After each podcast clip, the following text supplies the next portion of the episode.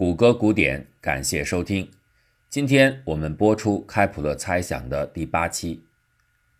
一九零零年是属于大卫希尔伯特的。这一年的八月八日，这位德国数学家在第二届国际数学家大会上提出了数学界在二十世纪面对的二十三个未解难题。这些问题的宣布极大影响了整个数学界，而在这当中的第十八号问题。则直接关系到我们关心的开普勒猜想的解决。希尔伯特1862年出生在哥尼斯堡这个当时还属于德国的城市，如今他成为俄国的加里宁格勒。希尔伯特算得上是少年成名，但正如前文提到过的一样，当时在哥尼斯堡大学里最出风头的并不是他，而是他更年轻的同伴明可夫斯基。以至于当明可夫斯基拿到了巴黎学院奖时，身为普鲁士法官的希尔伯特的父亲连忙告诉儿子说：“要主动的、积极的，甚至不怕脸皮厚的，和这位害羞内敛的天才结为好朋友。”果然，两个人的友谊持续了一生。不过，后来的发展却见证到希尔伯特在名气方面的后来居上。1895年，在克莱因的干预之下。希尔伯特成为哥廷根大学数学系的教授，并留在此处直到终老。希尔伯特和大名鼎鼎的爱因斯坦之间还有一段公案，至少在一段时间里，不少人曾认为希尔伯特才是广义相对论真正的提出者。这段插曲是这样的：一九一五年十一月二十五日，爱因斯坦向普鲁士科学院提交了自己的最终论文修改稿。而就在五天之前，希尔伯特也提交给哥廷根科学社团一篇研究课题接近的文章。或许是出于普鲁士人的办事风格，爱因斯坦的论文几乎立刻就被发表了，时间是十二月二日。而哥廷根社团却把希尔伯特的结果一直延迟到了来年的三月三十一日。这么看来，很有可能是希尔伯特先于爱因斯坦得到的结果。却仅仅不走运的被迟到的出版给耽误了。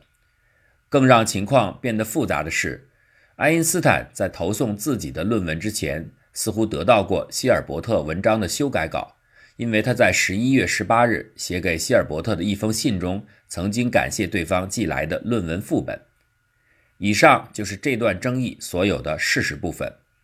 那么，是不是爱因斯坦看到希尔伯特撰写的材料后，使用了其中的内容？取得了本应属于后者的相对论之父的名誉呢？档案细节显示，情况并非如此。在希尔伯特论文的未分段证明部分，他的邮戳显示为十二月六日，而证明里有两个非常重要的项，出现在了爱因斯坦的论文中，却并没有体现在希尔伯特那里。可到了一九一六年三月，希尔伯特最后发表的论文中又补充了这两个项。所以看起来，更可能发生的经过应该是希尔伯特在阅读了十二月二日爱因斯坦发表的结果之后，对自己的文章进行了修改，而并非部分人之前相反的设定。其实，希尔伯特在这儿本来应该按照当时的常规做法，在对最终论文修改之后加一个备注，这就可以完全避免后人无谓的困扰了。希尔伯特终其一生都是一个知识开拓的乐观主义者，这恰好体现在他和当时的德国生理学家埃米尔·杜波伊斯·雷蒙德之间的观点冲撞上。杜波伊斯·雷蒙德和希尔伯特一样，也曾经对他认为的当时科学的未解之谜做出过列举，不过时间是在1880年，比希尔伯特早了二十年。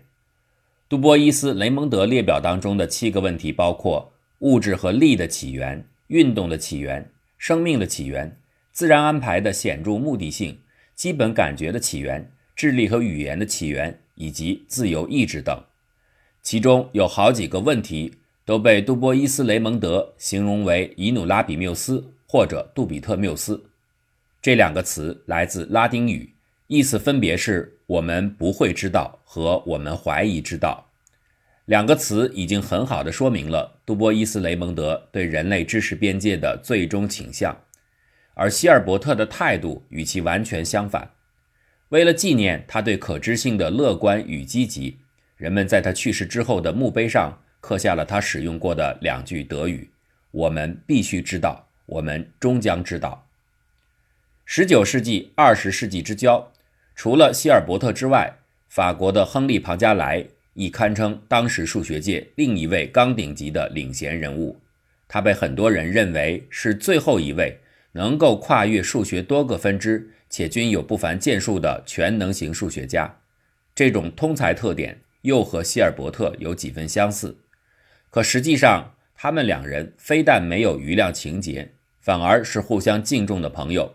正是庞加莱邀请了希尔伯特，在自己组织的1900年第二届国际数学家大会上。准备一次能够让全体与会者印象深刻的跨世纪主题演讲。国际数学家大会原拟定每四年举行一次，第一次大会是在1897年于苏黎世举办。按理来说，下一届大会应该安排在1901年。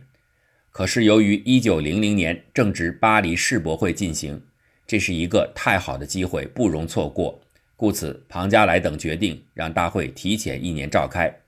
这一年共有两百多个重要的国际会议都被带到巴黎举办，都是出于相同的原因。希尔伯特心中对于用一次精彩主题演讲结束旧世纪、迎接新世纪的机会很欢迎，但他却对讲什么感到苦恼。究竟怎样的内容才能吸引所有人的目光，引起众人的强烈反响呢？再三斟酌之后。希尔伯特终于考虑到，也许任何普通的主题介绍都比不上在大会之中总结未来一百年数学各领域仍然存在着的最关键性的未解之谜。这不仅会吊起全体数学家的胃口，还能够对未来世纪的数学发展提供一个纲领。虽然这个点子得到了伙伴明可夫斯基与赫维奇的支持，但希尔伯特的准备工作仍然彷徨不定。六月收到邀请函时，他仍然列不出具体演讲的题目。等到不停笔的希尔伯特终于在七月中旬把自己的演讲准备的差不多时，巴黎方面告知，更早的演讲者已经把大会主题演讲的时间表给占满了。希尔伯特只好屈尊，被移动到一个分会场致辞。这个分区的主旨为数学的书目与历史、教学与方法。一听这个名字就知道，这么一个讨论分区，对于理论大家来说，实在是一个很差的场合。可是没有想到，希尔伯特硬是凭借自己的精彩演讲，让他本人的发言成为了这次世纪之交的数学大会上最终被人们长久记忆的光辉时刻。世博华装下的巴黎，是一个有着太多理由让人分心的摩登都市。不消说，开门已三十一年的女神游乐厅和营业十一载的红磨坊，早就因其香艳之名蜚声海外，一票难求。还有观看奥运会、世博、攀登埃菲尔铁塔等活动，都牢牢吸引着众人，即使科学家也不能免俗。这样的流光溢彩之下，不难理解，需要成天开会的各地数学家们，自开幕以来略觉会议议程兴味索然。即使已经有二百五十三人就不同话题给出了演说，但大多并未激起人们多大的热情。这一切直到希尔伯特登台才被扭转。他提出的二十三个著名的世界谜题迅速成为整个舆论的中心。尽管今天有一些不同意见，指责当年希尔伯特在某些领域的了解程度其实不够深切，所提的问题有所偏颇。可回头来看，这二十三个问题。无疑仍是整个一九零零数学大会乃至整个二十世纪里最为人们津津乐道的话题。二十三个问题的命运各有不同，有一些问题至今仍然未解，比如其中最著名、最重要也最吸引人关注的八号问题——黎曼猜想。八号问题实际包括黎曼猜想及其推广、哥德巴赫猜想，还有孪生素数猜想。黎曼猜想是一八五九年。由德国数学家黎曼引入的，该猜想认为黎曼定义的 zeta 函数的全体非平凡零点，它们的实数部分全都等于二分之一。zeta 函数从形式上来看，有点像是全体自然数的导数之和，但其实它是复函数，内涵要复杂的多。这个猜想关系到素数分布的本质，被认为是数论领域的基础。目前，绝大多数数学家都认定黎曼猜想应该是正确的，因此，在即便未被证明的情况下，它还是成为很多其他的数学分支或者定理被发展出来的默认的前提。可是这么一来，如果这个猜想一旦被证伪，那就会有大量重要的数学结论瞬间被推倒。一直以来，许多出色的数学家都曾致力于破解黎曼猜想而无果。到了两千年，希尔伯特提出二十三难题，整整一个世纪之后，美国克雷数学研究所加大了对黎曼猜想的悬赏力度，将其列为该所抛出的千禧年七大未解难题之一。能够解决其中任意题目的人就可以获得百万美金。多年以来，声称破解黎曼猜想的消息不绝于耳。但直到此刻，这百万美元还在静静等待有人能把他们领走。希尔伯特列表当中也有被解决掉的问题，但未必是以希尔伯特设想的方式。例如，排名第一的连续统假设，这个问题研究的是无穷大的程度。自然数集或整数集有无穷多个元素，实数集同样也有无穷多个元素。照理来说，两个无穷大之间是谈不到比较相互大小的。但假若按照集合论引入的增广定义，把两个无穷大集合元素数量的多寡标准定义为看是否能够在两集合之间建立一一映射关系，如能，则二者等大；如不能，则超出元素的集合为多。那么无穷多元素集合也就可以衡量彼此的数量。这种集合规模的度量叫做集合的式，例如实数集的式超过了自然数集或有理数集的式，后者也常被称作可数集合。希尔伯特希望有人能够证明，在实数集的无穷大和整数集的无穷大这二者之间不再存在其他等级的无穷大，也就是说，实数集的式紧挨着可数集的式，处在其间的无穷大集合。要么等价于前者，要么等价于后者。这似乎是一个直观的猜想，但结果到了1963年，斯坦福大学的鲍尔科恩给出的颠覆性证明却让人大跌眼镜。他证实了该问题的真伪不是非此即彼的简单关系，而是依赖于注数。答案和它的相反都是正确的。整数无穷大和实数无穷大之间必然还有其他的无穷大注释。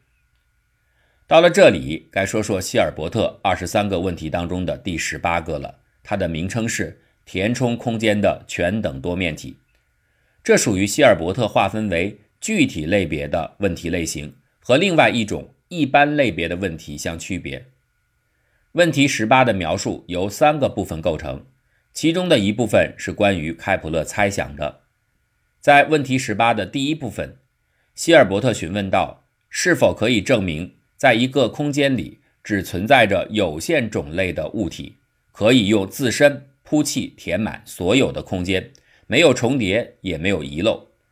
换句话来说，就是能够像拼贴瓷砖一样严丝合缝地占满所有的 n 维墙面的镶嵌图案，只能有有限多种。这里可能会有很多人感到疑惑：光是铺方形瓷砖，瓷砖就可以有无穷无尽的设计图样？看看家具店就能够知道这点，怎么还能说只存在着有限种填充呢？这里的种是数学上的概念，方形瓷砖只是一种对称约束下的模式，不管怎么变换它具体的样子，几何上来看都是相同的，只能算作同一种类型。在这样的意义之下，希尔伯特才询问镶嵌是不是只存在有限个对称种。这个提问的二维和三维情形，实际上在问题提出时已经解决掉。二维的瓷砖有十七种模式，对应着数学上的十七个平面对称群；相应的三维对称群则有二百一十九个。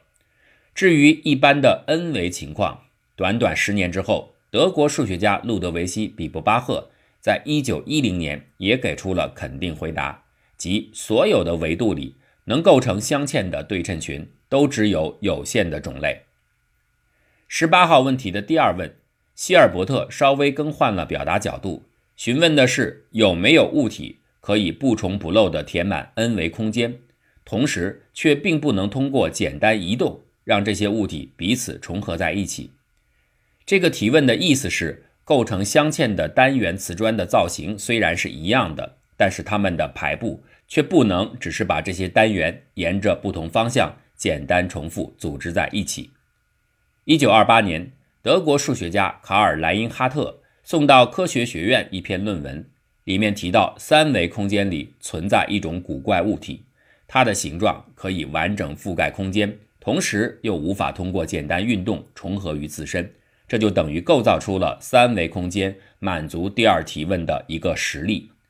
而且，莱因哈特还进一步的提出了一项主张，认为在二维空间里是不存在这样的例子的。可是，莱因哈特对此只是给出了猜想，却没有证明。他曾经大量使用前文提到过的赛博的三元二次型方法，试图找出二维情况的一个解。尽管付出了艰苦努力，进行了大量的尝试，莱因哈特最终一无所获。最后感到有些愤怒的他，决定索性我就这么认定了：二维空间没有满足第二提问的图形。莱因哈特之所以匆忙地提出这个猜想，他的理由是：我都试了这么多次，也没有找到。大概也不再会有人能捡到什么漏，估计情况就是这样。以猜想形式把这个结论抛出来，还有另外一个好处，就是将来一旦有人能够提供了他的证明，那么这个正式定理的名称里，起码也得包含猜想提出者的名字。莱因哈特的算计虽然好，但是他最终等来的却是失望，因为他找不到了解，不等于别人就一定找不到。实际上，这一幕的出现仅仅是在四年之后。数学家兼小提琴家海因里希·海斯构造出了可以铺满地板，却又不会在简单滑动之下就彼此重叠的二维覆盖。这些单元块要想取得完全的一致，必须把其中的一些块拎起来，脱离平面后翻一个面儿，才能对齐别的单元。这种独特的非传统的铺砌模式。一下子启发了历史悠久的德国维保公司，他们迅速跟进，利用海斯的发现制作了新型的地砖，而海斯呢，也马上使用这些地板砖对哥廷根小镇图书馆的地板进行了装修，这些地板今天仍然保持着原样。海斯的地板砖颇有些艺术气息，因为每块砖的轮廓都是参差曲折的，从数学上来说，这些图形是凹图形。人们最希望得到的当然是凸外形。那么，假如我们为希尔伯特的第二提问增加一个本来不存在的额外限制，要求每个镶嵌物体在满足希尔伯特条件之外还必须为凸，那么刚才的莱因哈特猜想是否在这个时候变得成立呢？不然，它仍然是错误的。二维空间里还是可以找出满足包括额外的凸约束在内的各种前提的拼贴砖块。一九六八年，理查德·克什纳做到了这一点。他发现的一种凸五边形拼贴可以铺满整个地板，却不能让砖块在彼此之间通过平移取得一致。通过这个故事，人们也得记住一个教训：千万不要轻易地提出一个猜想，尤其是那种没过几年就会被别人打脸的猜想。相对于第十八题的前两个提问。本文读者更关心的应该是希尔伯特的第三提问：在空间里使用相同的立方体进行填充，如何能够让被占据空间相对于未填充空间的体积比尽可能的大？这其实几乎就是开普勒猜想的内容了。希尔伯特认为这个问题的解决对数论、对物理化学研究的物质结构都有重要意义，因此后来的研究者络绎不绝。从该提问的描述角度来看，他的目标是要尽量优化填充体，比如说球体，它们所占据的空间比例。显然，前文介绍过的开普勒给出的球体堆积方案，至少提供了这个比例的一个下界，百分之七十四点零五。而另一方面，这个比例肯定还是有上界的，因为它最大也不能超过百分之百。所以，该问题的一种解决思路。就是逐步的缩小这个上界和下界之间的误差，当上界与下界趋于一致时，最大的利用效率也就被锁定出来。然而，从百分之七十四点零五的下界进一步向上提升，看起来是非常困难的。于是，一场关于降低上界的竞赛渐次展开。